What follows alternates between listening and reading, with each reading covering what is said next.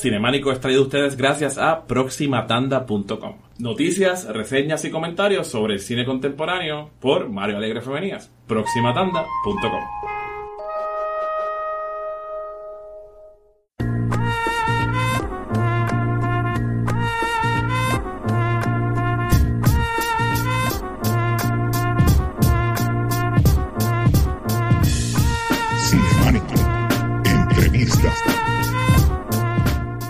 Bienvenidas y bienvenidos a esta nueva edición de Cinemánico Entrevista y hoy vamos a estar hablando de cine europeo porque está con nosotros. Camille van den Wunder. Ella es la directora del Festival de Cine Europeo, que antes se llamaba Show Europa, pero ahora Cine Europeo, punto y se acabó, es su novena edición. Y como siempre, eh, mi compañero aquí, Mario Alegre Femenía, quien va a ir al Festival de Cine Europeo. Y que si están yendo a los cines recientemente, ya lo han visto. eh, hablando francés, no, usted no, No, habla francés. lo van a ver esta semana. Se lo sí, sí, sí. O sea, si, si, si, si están bajando de podcast, si están en el cine, lo más probable han visto algo que está ocurriendo en blanco y negro en los cines. No voy a decir más nada. Estamos, eh, Camila y yo estamos tirándonos para los Oscars en el Eh, 2019. Exacto, me- mejor película extranjera. Sí, es un corto, mejor, pelicu- mejor corto extranjero. Y bueno, eh, para aquellos aquellos que no saben qué es el Festival de Cine Europeo, vamos a hacer, ¿verdad? Eh, la pregunta más obvia del mundo, ¿qué es el Festival de Cine Europeo? ¿Por qué esto pasa aquí en Puerto Rico? ¿Qué, qué, qué- qué es lo que está pasando, Camil? Pues eh, hace nueve años que peleamos para poder ver eh, películas en un montón de idiomas raras que nunca escuchamos en el día a día en Puerto Rico, eh, que es, bueno, la razón principal de hacer el festival es esa, es traer a la isla más diversidad de cine y de las miles, ¿cuántas películas se producen por año? No sé, 10 mil, 50 mil, 100 mil. La mayoría no las vemos. Exacto. Así que era como que un espacio para traer más bien sobre cine europeo, pues las películas que se han, que han ganado premios en festivales importantes en Europa y que por alguna razón no llegan siempre hasta aquí. Y, y que son películas de alta calidad y todo eso. Eso nació así. Después eh, el festival ha sido también una, una herramienta y una plataforma para crear programas educativos que apoyen a la industria del cine puertorriqueño o a la educación a través del cine para las escuelas locales. Así que hemos creado un programa para escuelas. Eh, y competencias de cortometrajes para universitarios y eh, profesionales. Y este año hemos logrado hacer un festival post María. Así que Muy estamos importante. contentos. Va- va- Vamos a cogerlo por ahí. Que, Eh, sí, de que, ¿Cómo? Ya que el tema de María sale en lo que Todo. sea, en tu vida post y antes de María. Claro. ¿Cómo, ¿Cómo el huracán trastocó el, el festival este año? Fue porque de fecha no lo, no lo logró mover mucho, No. pero sí tiene que haber trastocado algo tras bastidores, sobre todo en lo que respecta a ir a buscar películas y etcétera, me imagino. Sí, bueno, eh, sí, le- la alianza estuvo, la alianza francesa estuvo parada por dos meses completos, así que toda la preproducción del festival también. Eh, y cuando volvimos poco a poco a retomarlo, pues lo hicimos con mucha calma, preguntándonos si iba a pasar algo, si los auspiciadores se iban a quedar. La alianza perdió muchas cosas, así que no podía tomar ningún riesgo, así que era un año como que eh, así que decidimos trabajar y pensar y pensamos mucho para conceptualizar un festival que era mucho más chiquito, pero que trataba de guardar toda la esencia de lo que hemos hecho a través de los años. Desafortunadamente todo el programa universitario no se hizo, ni la competencia 48 horas, ni, ni la muestra, la gira que hacíamos en las universidades con los invitados internacionales, que hay uno este año en vez de seis el año pasado. Eh, pero, pero sí Festinema, el programa para niños, se sigue haciendo por las mañanas con las escuelas, así que va a haber unos mil niños y adolescentes que van a poder ir al cine gratis durante esa semana. Y mm, de tres salas y de 28 películas pasamos a dos salas y a 20 películas, así que hay menos espacio, va a haber más filas. Reserven sus boletos. Pero, pero fíjate que a nivel de programación, en mi opinión, es el año que más estoy emocionada como una niña y siento que eh, casi nadie ha dicho que no este año a las películas. Bueno, tiene que ver con que ya conocemos más y sabemos cuándo va a funcionar o no, ¿no? La intuición antes está mejor, pero también todos los distribuidores súper abiertos, contentos de escuchar de Puerto Rico, de saber que el festival seguía y, y la programación, ¿Cre- crees que tiene a que- está. Tiene que ver eso con, con toda la cobertura que tuvimos, lamentable, que era sobre un desastre, pero Claro. Eh, creo que estuvimos más que nunca en el ojo público internacional. ¿Crees que eso tiene que ver, además de que obviamente, como tú mencionas, son nueve años de festival, así que ya hay un reconocimiento adicional? Pero ¿crees que entonces hubo un push adicional porque precisamente María había ocurrido? Eh, en, de alguna manera sí, quizás no, quizás es intuición, ¿no? O quizás es... Eh, pero, pero, bueno, los distribuidores con quien más tenemos eh, relaciones, que cada año compramos películas y todo eso, ellos estaban escribiendo y preguntando. Estaban pendientes. Estaban pendientes, sí, definitivamente. Y creo que tienes razón, todo el mundo había escuchado Puerto Rico en alguna manera, quizás nos ubican mejor también. Antes era un nombre por ahí, ahora es un espacio en el... Como dice, ah, ok, ah, esta es la gente que nos está pidiendo películas todos estos ocho años pasados. Ok. Sí. Tienen el cine todavía, qué bueno. Exacto. María no se llevó los cines. No, sí. no y estamos en, haciéndolo en chiste, pero yo creo que, que es algo que demuestra y habla, ¿verdad? De la Sí, realidad sí. y la solidaridad que hay también Sí. dentro Sí, es un de- espaldarazo dentro de contra. Qué bueno que a seis meses ya pueden todavía tener el, el festival otra vez corriendo. Claro, porque lo que se vio afuera era peor. O sea, mis papás estaban eh, porque las imágenes llegaron de una cuando nosotros no veíamos nada. Y- Sí, porque nosotros estuvimos eh, completamente eh, incomunicados. Exacto. Sí. Sí, no, y lo que se transmitía eh, afuera era, Era- mil veces peor de lo que uno vive aquí. Yo lo sé porque yo tengo parientes en México que llamaban como si aquí, o sea, nos iba a tener que venir a rescatar en helicóptero ellos y tratar de hacer algo. Eran bien fuertes las imágenes que se transmitían Bueno, afuera. pero sí hubo gente que hubo, Hubo que rescatar. Claro, Claro. claro, pero estoy diciendo al, al país entero rescatar en helicóptero. Exacto, sí. Había, había, había, había lugares donde no pasó, pero sí estaba pasando constantemente aquí en este país. Que, que quiero, que, quiero recordarle a la gente que esto fue bien malo. No, no, fue horrible. Lo que pasa es que yo, uno, yo me imagino que tiene que ver algo con uno querer olvidarlo. Sí, sí, de acuerdo. Y guardarlo en una gaveta en la memoria y no pensar en él por lo menos hasta que algún meteorólogo diga que hay algo formándose en el Atlántico en los próximos meses y esa eh, caja abre y nos volvamos todos locos en la misma tarde. Pues eso exactamente es el tagline del Festival de Cine Europeo 2018.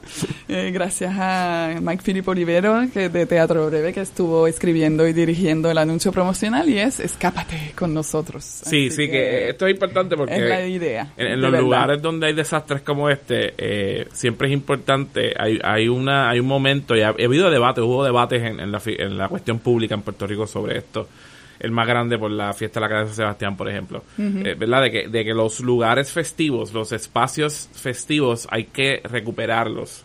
Claro. Y eso, eso es bien importante, porque a- a mucha gente dice, no, porque hay gente sufriendo, pero hay una cuestión de regresar psíquicamente a la normalidad.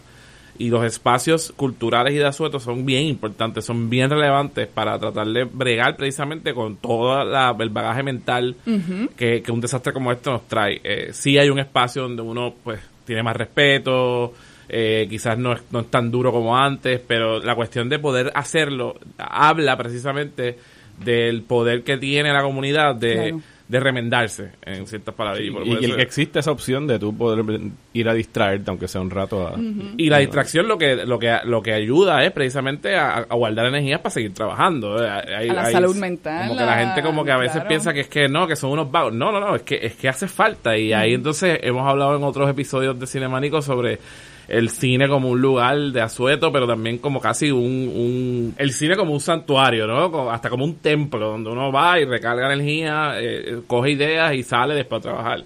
Eh, así que eso, eso de escápate Escapar, sí. para regresar, yo creo que es bien importante y bien relevante eh, dentro de las circunstancias y que también ahora por ahí viene el otro, la otra temporada de huracanes también. Así que Es el buen momento para escaparse. es un buen momento como para, para hacerlo. Y. De hecho, de, vi la campaña de publicidad. Eh, cuéntame de ella, porque eh, eh, sé que, me, me- ¿verdad? como dijiste, no dio tiempo para quizás hacer todo lo otro que el festival hacía, porque cuando viniste la otra vez hablamos de eso, ¿no? El festival no solamente era poner películas, sino que estaba pasando toda esta cosa en las universidades y ayudaba a, a fomentar la educación de, de los cineastas jóvenes de Puerto Claro, Rico. y la competencia de cortos y todo eso que se hacía. Pero entonces, un poco, precisamente después de Huracán, los actores no tienen trabajo, eh, la industria está alicaída y de momento ustedes se tiraron unos anuncios que son como que peli- mini películas. Cuéntame, cuéntame de eso. Bueno, eh, fíjate que la, después de eh, febrero, enero, creo que la industria volvió a trabajar y demás, que todo volvió a caer. Eh, caer eh, En cuenta, sí. cuenta De momento, y de a la sopetón, sí, sí. Está y nosotros nos hemos sentido así también, eh, que 20 personas, 25 personas que se unieron para firmar estos dos anuncios eh, en un solo día. Trabaja, trabajamos tres, 13 horas. Los tres anuncios los hicieron el mismo día. Sí, tres locations en un solo día entre San Juan, Loíza y, y fue divertidísimo, eh, mucho estrés, obviamente, mucho trabajo, pero un equipo increíble de toda la gente de la industria que apoya eh, ese, festival y que da ganas de, participar. Y fue co-dirigido el anuncio, como decía, por Mike Filipe Oliveros y Israel Lugo. Y tuvimos a una directora de fotografía, que es Brenda Liz Negrón, eh, y después 20 otras personas, tú sabes, del crew, de normal, tres actores fabulosos que no son actores en la vida real, pero que hicieron, digo, todo el mundo es actor en la vida real. Sí, sí, todo el mundo tiene la máscara. sí. Igual. Así que eso fue pues el regalito de la producción de ficción de este año, gracias a estos dos hombres que escriben ideas loquitas y divertidas y Me parece excelente eso. Pero, pero entonces la, convocatoria de cortometrajes puertorriqueños, que normalmente iba a salir en octubre, pues al final decidimos seguir haciéndola y lanzamos una invitación a 20 cineastas puertorriqueños a realizar un cortometraje también, pero documental. Y tres contestaron a esa invitación y se tiraron la locura a partir de febrero 2018, que son Gisela Rosario, Osvaldo Colón y Yair- Yaima San Fiorenzo con Margaret Mer, que están codirigiendo uno. Así que van a ser tres documentales de 20 minutos, mismo formato que los años anteriores. Uno va a la sala y ve un largo de estos tres. Muy bien. Y la única regla que les pusimos es que los cortos tenían que ser character driven. Así que Osvaldo escogió a su vecino, que es un personaje bien particular que van a poder conocer. Gisela hizo lo mismo, escogió a alguien, un personaje que quería conocer más. Y Jaima y Margaret fueron a Loíza a hacer un proyecto con jóvenes allá. Y pues todo eso va a ser este año la competencia porque va a haber sí un premio todavía. eh, del público solamente, no hay jurado, así que solamente habrá un, premio del público y sí el corto ganador seguirá viajando. O sea, que se, que se mantiene. Es, eh, Es así, Sí, se sí, se, mantuvo. mantiene el, el- ese trabajo y especialmente con el viaje. Explicar a la gente lo del viaje. Para gente que no Pues, sabe. En vez de No regalar es un viaje dinero. como. Exacto. Exacto. En vez de dar dinero, que siempre hace falta, pero eh, el premio es un viaje para ir a un festival de cine, a representar a Puerto Rico, a, a coger contactos, a hacer experiencias. Y el año pasado, Desagravio, fueron a- al festival de Premier Plan en Francia eh, y presentaron toda la serie de cortos. Y con ellos presentes en la sala de, llena de 100 franceses descubriendo cine puertorriqueño por primera vez. Y Yara me contó la experiencia y eh, estaban súper emocionados, la gente súper curiosa, súper impresionados con la calidad, con las historias, un descubrimiento total y pues eso es la, la idea de ese premio, de ese viaje. Así que ahí, ahí tenemos un espejo bien interesante porque nosotros estamos viendo cosas de Europa, pero estamos llevando también. Camil, mencionabas ahorita que las películas de este año te tienen bien emocionadas. Por favor, háblanos de algunas de ellas que la gente no se pueda perder en esta edición del festival. Bueno, hay una que es un estreno como el postrecito, ¿no? La de Wes Anderson. Eh, la gente va a poder verlas en los cines justo después del festival, pero el hecho de haber podido estrenarlas y tener la primera eh, presentación es súper emocionante porque es un gran director y es una coproducción entre entre Estados Unidos y Alemania. Ganó el premio de mejor director en Berlín ahora en febrero. ¿Tú tuviste la oportunidad de verla allá en el festival? No, no la vi. Ah, o sea, que la vas a ver acá. Exacto, Ok. estuve en el festival, pero no la vi. Eh, y, y igual todas sus películas a él son con ese toque europeo, y, pero esta vez es una coproducción bien real, así que eso es como... Van a poder verla todo el mundo, pero verla primero es pues, el- Exacto, el, claro. juego ¿no? de los festivales. No, eh, verla antes, o sea, eso es parte de lo No, que son tres funciones antes Son que van a. Sí, sí, sí, sí. Así que esa fue como que... Eh, y después eh, hay cosas que ganaron premios, muchos, y hay cosas que a lo mejor tenemos también una sesión que se llama Tales of Europe, y, y eso fue uno de los regalos que nos propusieron hacer par- parte de ese programa, y es una serie de películas que no encontraron distribución en los Estados Unidos, Mm. europeas, que entonces significa que no van a llegar ni por Amazon, ni por Netflix, ni por nada, porque nadie las compró. Y de estas, de esta selección tenemos cuatro joyitas que sí no van a poder ver después. eh, que es Men Don't Cry, la de Bosnia-Herzegovina, que es un encuentro entre... Eh, llegó a esta película porque cuando leo el sinopsis me acuerdo de alguien que me dijo dos días antes que el PTSD, el Post Traumatic Stress Disorder, que se experimenta con los desastres naturales, es similar al de las guerras y que la gente se queda marcada igual, obviamente no totalmente igual, pero sí algo similar. Y entonces en la sinopsis de esa película hablan de eso, de veteranos de la guerra de Yugoslavia, que, se, que invitan a ir a un hotel a, a hacer eh, una búsqueda a través del teatro, de la escritura, de sus pasados traumas, y ellos pertenecen todos a bandos diferentes. Durante la guerra se pelearon. Y es ese ciclo en ese hotel en medio de nada, nada. Y los actores y el guion es... Y es una... mm, El festival también está un poco de- está dedicado a los hombres este año porque hay un, una cantidad de personajes masculinos muy fuertes y muy hermosos dentro de la fragilidad, la complejidad de las emociones, la complejidad de la sociedad en la cual viven. Y hay muchos directores también que tienen estas visiones y así que como que nos fuimos un poco por esa, naturalmente por esa, ese homenaje también. Sí, y de- Men Don't Cry es la más representativa de eso. Dentro de eso también cae The Other Side of Hope, ¿verdad? También tiene que ver con hombres, un refugiado sirio, ¿verdad? Sí. De Kaurismäki. Totalmente, y es- son los, los personajes principales, no son hombres, no significa que las mujeres no hacen parte de sus vidas, pero son historias que, pues, busca, entonces en este caso el refugiado va, pasa toda la película buscando a su hermana, porque ella se quedó en el país de antes y él logró llegar a Finlandia y Sí, que, que es un buen momento también para explorar masculinidades. Sí. Porque eso es otra cosa, ¿verdad? Que eh, tenemos est- estas visiones que se nos imponen de que la masculinidad es una sola cosa, cuando también hay una multitud de masculinidades. Eh, y yo viendo la sinopsis me doy cuenta que sí, que está, está esa curación de ver, ¿verdad? Eh, todos estos diferentes mi- miradas de lo que es ser un hombre en el Claro. siglo XXI.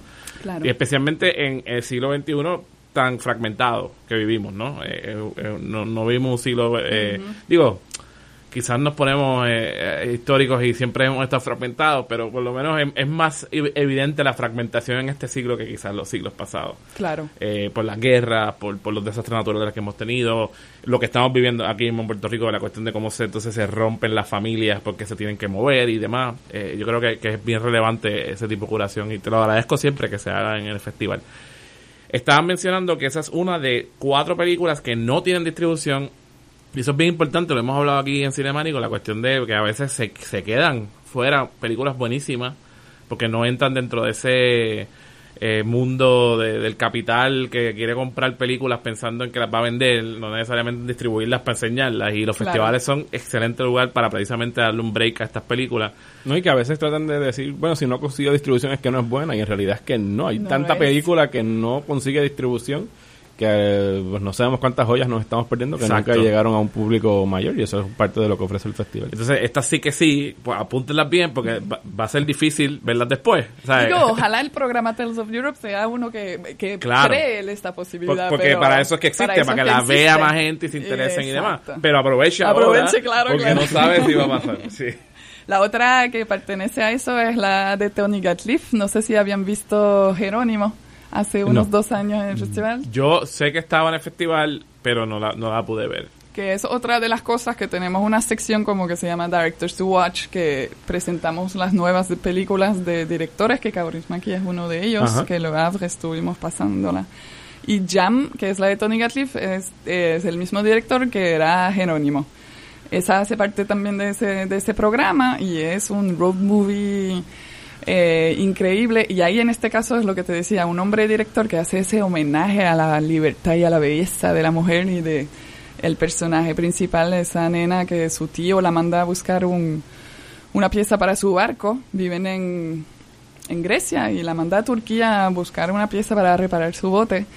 Y ella es una excéntrica joven con todo el, amor a la vida y, y, y encon- se encuentra una francesa y se van en la calle, hay mucha música porque él siempre pone mucha música del este en sus películas, así que hay escenas bailando, mucha música, mucha cultura local. Él es un gran maestro para retratar la cultura un poco bohemia, gypsy de toda esa región de Europa. muy bien. Y la tercera es eh, Fortunata, italiana. No sé si habían visto Miele, la película Sí, Miele. esa la vi. Pues con la misma actriz, Jasmine Ah, Trinca, bien, eh, no eh, que hace parte también de ese programa. Y la última es eh, A Serious Game, la de Suecia. Ya. Es una Eh, adaptación, ¿verdad? De una novela. de una novela, que una historia de amor eh, que ocurre en 40 años de tiempo y una reflexión muy interesante sobre el amor en esa época, en los años 20 en, en Suecia. Y se enamoran y se casan con gente diferente y siguen enamorados y toda esa reflexión alrededor del divorcio, de si una mujer podía divorciar y trabajar sola en esa época, eh, el hombre que hace con eh, infidelidad o no en esa época, toda esa dinámica y complejidad del amor puro dentro de los marcos de la sociedad. Muy bien. Camila, aquí nosotros, una de nuestras mayores quejas en Cinemánico y lamentos es el hecho de que no hay cine de repertorio. En, nosotros no podemos ir a ver clásicos que quisiéramos ver en la pantalla grande y tú este año como que nos escuchaste y Qué decidiste complacernos presentando en pantalla grande nada más y nada menos que uno de los mayores clásicos del cine, pero específicamente del French New Wave. Una que peliculita es- ahí que Sí, nadie- una película que nadie ha visto, eh, de un director, eh, creo que salió en Close Encounters, tuvo un cambio. Eh, se llama Fran- François Truffaut y es eh, Jules Saint Jim, en homenaje a, vas a pronunciarlo tú mejor que yo. Jean Moreau. Ahí está, que falleció el, el año pasado, una actoraza, una leyenda del cine, y pues van a estar presentando este clásico en, dentro del marco del festival, correcto. Ok, yo quiero parar un momento Lo, para más, que lo más que me gusta de eso es que esa película, yo puedo no hablar de ella y me encanta que, porque todo el mundo tiene algo que decir sobre ella personal aquí. Y eso Pues yo quiero que sepan que, o sea, si ustedes no van a ver esta película, o sea, esto, esto es, tienen un chance, o sea, yo no sé, esta película la habrán dado aquí. No lo ¿Cuándo sé. salió? No sé, hab- habría que preguntar. Por eso, cuando o sea, un cine de arte para esa época. Por eso, o sea, eh, puede ser que sea la A lo primera mejor vez. la dieron cuando en, en cinearte que estaba ya en la torre y algo de quizá. maybe. Escuchas que tengan esa edad, que nos quieran corregir. Claro, pero, quisiéramos por favor, saber queremos quién saber, ha pero visto esto- esa casi, película. casi estamos en con un asterisco de que quizás esta es la primera vez que esta película la van a dar en una pantalla grande Aquí en Puerto Rico. Puerto Rico. O sea, esto no es de embuste, esto es de verdad. Aprovechen esto, gente, en serio, vayan a ver esto. Esta película es mágica. Es de esas películas mágicas que hay que... o sea, la ves en, en, en, un, en una pantalla de computadora, está fine, está bien. Sí, porque Pero no te queda de otra. no Pero si tienes la oportunidad de ir a verla en el cine y tienes tres oportunidades porque tiene tres funciones, ¿verdad? Sí. Mira para allá. Funciones. No es una vez. No es dos veces. Son tres veces. Yo no sé qué tú estás haciendo con tu vida. Pero yo creo que tú tienes que sacar por lo menos una vez e ir a ver esta película. Si es que tú dices que te gusta tanto el cine. Si, si no es, si en verdad lo estás diciendo para que te den like en Twitter y en Facebook, pues chévere. Pero si en verdad a ti te gusta el cine, aprovecha esto porque mira que esto, esto no pasa casi nunca aquí. Nada, quería decir eso yo. Bueno, y la del domingo va a estar Chemi. Eh, Sí, yo voy a estar- esa es la función que yo voy. Que él se presenta. con Chemi como, exacto. Chemi que no le gusta para nada No, no. el cine de nueva ola francesa. Él dice A que no se sabe la gusta. película de memoria. Sí, yo quiero probarla. estoy seguro de- yo estoy seguro Ah, de dime, eso. los subtítulos por lo menos en español, Sí, en inglés. lo puede, exacto. No sé si lo puedes pronunciar. Así que él va No a sé venir si va a estar a... haciendo un insulto a toda a, a parlante francés del mundo, pero estoy casi seguro que intenta. Vamos, vamos a ponerlo a prueba, vamos a ponerle un micrófono a toda la película. Bueno, y pues eso es Jules and Jim. Y trayendo esto de vuelta a, acá a Puerto Rico, además de los cortos, también tenemos otra, de los cortos documentales, Claro. tenemos otros tres trabajos de acá de la isla que se van a estar presentando. Pues, háblanos de ellos, por favor, porque hay uno que es una premier, Premier, premier. nacional o mundial. Nacional. Nacional. Bueno, todos son premier. No, Hay una premier Hay mundial. una premier mundial, Hay una nacional. nacional. Dale. Exacto. La de la del El silencio del viento, que es una película del director Álvaro Aponte Centeno, que se estrenó el pasado mes de noviembre, si no me equivoco, en el Festival de Mar del Plata, en Argentina. Y, y se llevó dos reconocimientos ahí, después se presentaron en Cuba, se llevaron un premio ahí también, se presentaron en Francia, en Toulouse, ahí también se llevaron dos y por ahí reconocimientos. sigue. Y por fin llegan a la casa. Llegaron a Rico. y súper contentos con ese estreno porque seguimos la película desde sus inicios. Es la primera coproducción entre Francia y Puerto Rico porque se ganaron un fondo de, de- de apoyo de producción francés. Eso es una, esto es jamás había pasado y Jamás. yo estoy muy contento que haya sido con Álvaro. Sí, un Eh, gran proyecto. Fueron a hacer la- el diseño de sonido y todo, lo trabajaron en París con un- el coproductor francés que, le, que se unió al proyecto Así que es un- es súper eh, emocionante. ¿Esto cuándo es? ¿Esto va a ser cuándo? El sábado, solamente sábado. Ese sí es One Night Only. Ese sí es un One Night Only. También llegará a los cines ya mismo el 11 de mayo, si no me equivoco. Así que todos los que se quedan fuera de ese ¿Y sábado. Álvaro va a estar por ahí o se- Álvaro va a estar. Va a estar, así Álvaro que va a estar. Va a ¿Va a, oportunidad. haber oportunidades de esas que se dan después de las funciones de Q&A y Sí, cosas así? hay- tenemos dos salas eh, eh, y entonces una se va a quedar para todo el equipo de producción y después habrá boletos a la venta también para el público general y vamos a hacer un mix de todo eso. Así que estarán todos los actores y toda la Entonces producción. el sábado, vamos a decir el número por si 14. acaso. Sábado 14 de Abril. abril. 2018. A las nueve y media de la noche. Que es lo otro que viene de Puerto Rico. Tengo un documental y un cortometraje también, ¿verdad? Sí, el documental de Karen Rossi, Ser Grande, que se estrenó en enero de este año y lo pusimos en, porque, bueno, nunca se ha presentado en cine todavía, se estrenó en el MAC y después se presentó en la muestra de ADOC, de la Asociación de Documentalistas. Así que, pero lo, eh, es un documental que conversa con un documental francés que del cual viene una invitada, eh, la invitada francesa. Mentira, hay dos invitados este Oh. año, que se, el año semana pasada se unió otro. Eh, y ambos documentales son documentales sociales que reflexionan alrededor del desarrollo de la juventud. El de Karen pues sigue la vida de tres jóvenes de Llorens Torres y en su proceso de salir de la escuela, ir a la universidad o seguir su vida de adultos.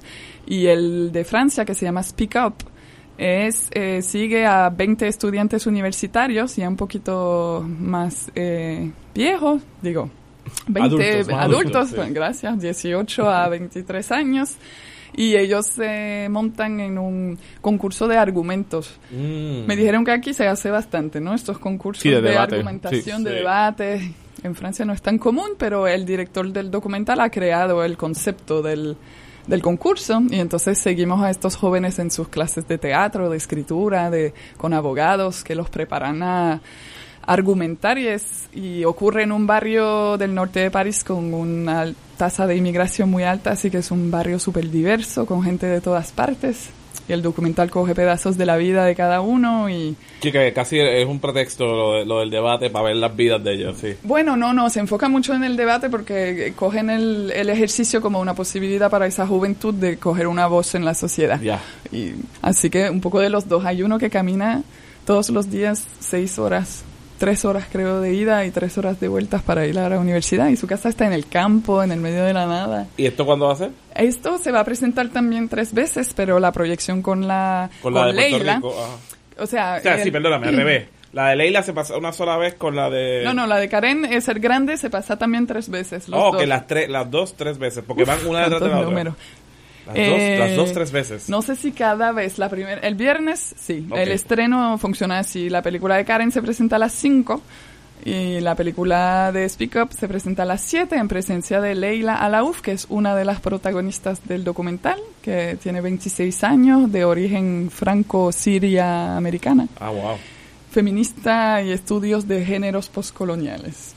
Viene a visitarnos. Llegó al mejor lugar para Del mundo. poner a prueba sus estudios postcoloniales. Porque aquí no ha pasado la colonia todavía. Por Eh, eso, fabuloso. ok, tenemos esa. ¿Y la otra? Eh, El cortometraje de, de de Modesto. Modesto Lacen, que se estrena como director con un corto de que se llama Ese olor a lechón. Ya me lo Ya. vendió. ya, ya, ya. Y Ya hay que él lo verlo. define como, deja ver si lo- como una, una comedia... Bueno, es que hay dos tipos de comedias especiales en este, déjame buscarlo. Y lo unimos, este, este cortometraje dura 15 minutos eh, y lo, lo pasamos antes de un largo, siempre lo, mi- el mismo, que se llama Abracadabra, que es de Pablo Berger, el que De Blancanieves. Blancanieves. Eh, así que es el junte porque Pablo Berger defini- define a Abracadabra como una comedia hipnótica y Mm. Modesto Lacen define a su cortometraje como una comedia espiritual. Así que vamos a ver estos dos géneros de comedia. Mm, Eso hay que verlo. Me gusta eso. ¿Y Modesto va a tanda. estar la primera vez? Y Modesto va a estar en la premier que es el jueves A las 7. a las 7, seguido a las 9 y media por los documentales puertorriqueños. Así que tenemos como... Sí, ahí, ahí te puedes quedar toda, Toda la noche. noche. Sí, sí, muy bien, muy bien. Camil, eh, yo sé que no has salido todavía de la novena edición del festival, pero el año que viene es la décima. Correcto. Eh, ¿Qué, qué nos puedes adelantar? ¿Qué tienes en mente? ¿Qué vamos a estar haciendo para celebrar los 10 años del festival? ¿Qué, cuál, ok, no, no nos digas qué vas a adelantar. ¿Cuál es tu wish list?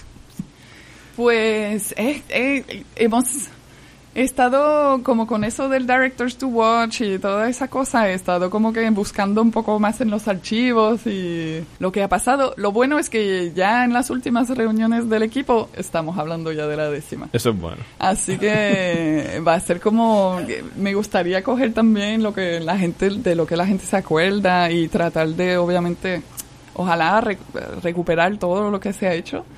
Eh, y Me gustaría hacer secciones, fíjate, lo pensé el otro día a nivel de la programación, como que quizás hacer una sección de estas películas clásicas que, como dicen, no se ha visto, un homenaje a un director en particular que no lo hemos hecho tampoco nunca, de pasar cinco o seis películas de un mismo director. sí, sí, sí, y sí, sí, sí, sí, al director, sí, a las películas viejas, sí, a todos, sí. Hablamos de Ponce también, o de hacer el festival también en el norte y en el sur para la décima edición. Sí, porque exacto, eso es otra cosa, ¿no? esta cuestión imperial metropolitana que tenemos aquí que tienen que venir para acá. Y, sí, aunque ustedes han, han También, Eso se quedó, fíjate, vamos a hacer la gira de nuevo este año y mayo y junio vamos a ir a ocho pueblos a presentar los documentales. Bien, Así que si tienen inspiraciones para la décima emisión. Sí, podemos mandarte una lista, yo creo. Sí, o sea, que nosotros siempre te conectamos, oye, si puedes conseguir esto, lo dejamos caer. Eh, algo que algo algo que tú crees que has aprendido, esto siempre te hago esta pregunta, en este festival. Sea, cuando estás haciendo este festival, ¿qué has aprendido que no, no sabías de los ocho anteriores de meterte a hacer esto, de escoger películas para soñarse a la gente en Puerto Rico? Pues fíjate, estuve sorprendida, me llegaron dos películas que no busqué, que siempre pasa también, que la gente escribe o, ayuda. Y, fueron dos películas que desde una mirada extranjera hacen un homenaje a los boricuas. ¿Oh, sí? Puertorriqueños. Eh, una se llama Indestructible, el alma de la salsa, que llegó a nosotros gracias al Consulado General de España, y es Diego El Cigala, que para los que se acuerdan, hace dos años sacó un disco de un homenaje al género de la salsa, que él canta estos temas.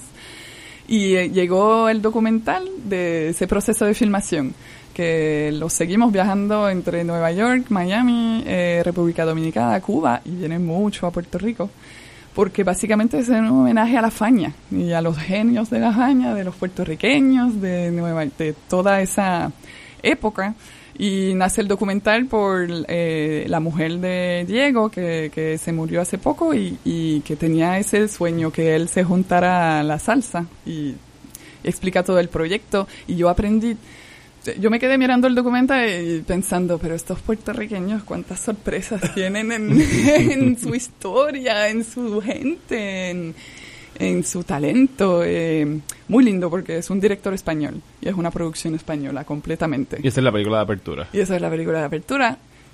Eh, y se va a pasar el sábado, si no me equivoco, y dos veces más en, el, en la semana. Y la otra es un cortometraje de cierre eh, que vamos a presentar solamente una vez. La noche de cierre va a ser en el mismo Finance de Miramar, en Petit Comité sencillo pero con mucho amor y se van a, presentar los documentales puertorriqueños, se va a hacer la votación y al final, final se va a anunciar el ganador y entre medio vamos a estrenar mundialmente un cortometraje que se llama La Perla After Maria y es una mm, directora venezolana casada con un alemán que lleva viviendo tres años en Puerto Rico, que estuvo en Berlín durante María y que no pudo bregar con no estar en la isla eh, y llegó y agarró, agarró su cámara y buscó y llegó a los residentes de La Perla y tres meses después lo filmó eh, hablando de su experiencia de comunidad y de resistencia y de igual eh, mucho amor en, en la mirada, mucho respeto, mucha admiración, mucho reconocimiento y y vamos a llorar todos al final, pero de la buena manera, de, llorar como hay que llorar. A que merecemos, que lo merecemos. Así que eso fue la sorpresa de, de ver que la mirada de afuera poco a poco nace proyectos de, de respeto y de reconocimiento para los puertorriqueños. Camil, mil gracias por sacar el tiempo para estar con nosotros aquí. Las veces que has venido siempre ha sido un placer y esta no es la, la, eh, la excepción de esa regla. Eh, en verdad que, que también te tenemos que agradecer la, eh, toda la vida que te dediques con tanto ¿verdad? ahínco a que este festival siga saliendo hasta después de una cosa como María, en verdad. Eh, para mí fue súper chévere darme cuenta que iba, que iba a pasar, ¿no? Sí. Eh, así que de nuevo mil gracias, yo por lo menos eternamente agradecido. Y una vez más, gracias por Jules and Jim. Porque hay que repetirlo.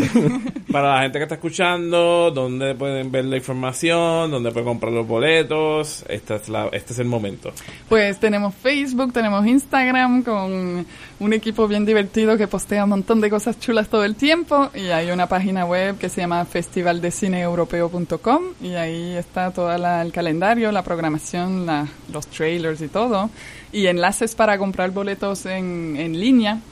Eh, a través de Caribbean Cinema. También la boletería ya está abierta en el Fine Arts y se puede comprar adelantado. Y, Y cómprenlos porque yo lo hice hace dos días y se están acabando.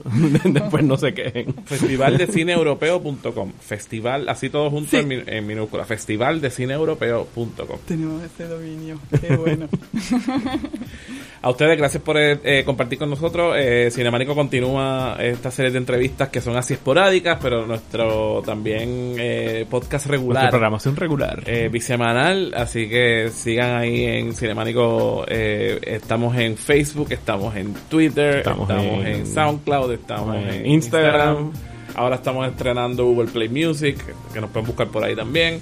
Y por ahí vienen más noticias. ¿Tuvieron con ustedes? Mario Alegre Femenina. Así que lo digas, Andino. Camille Van den Wunder.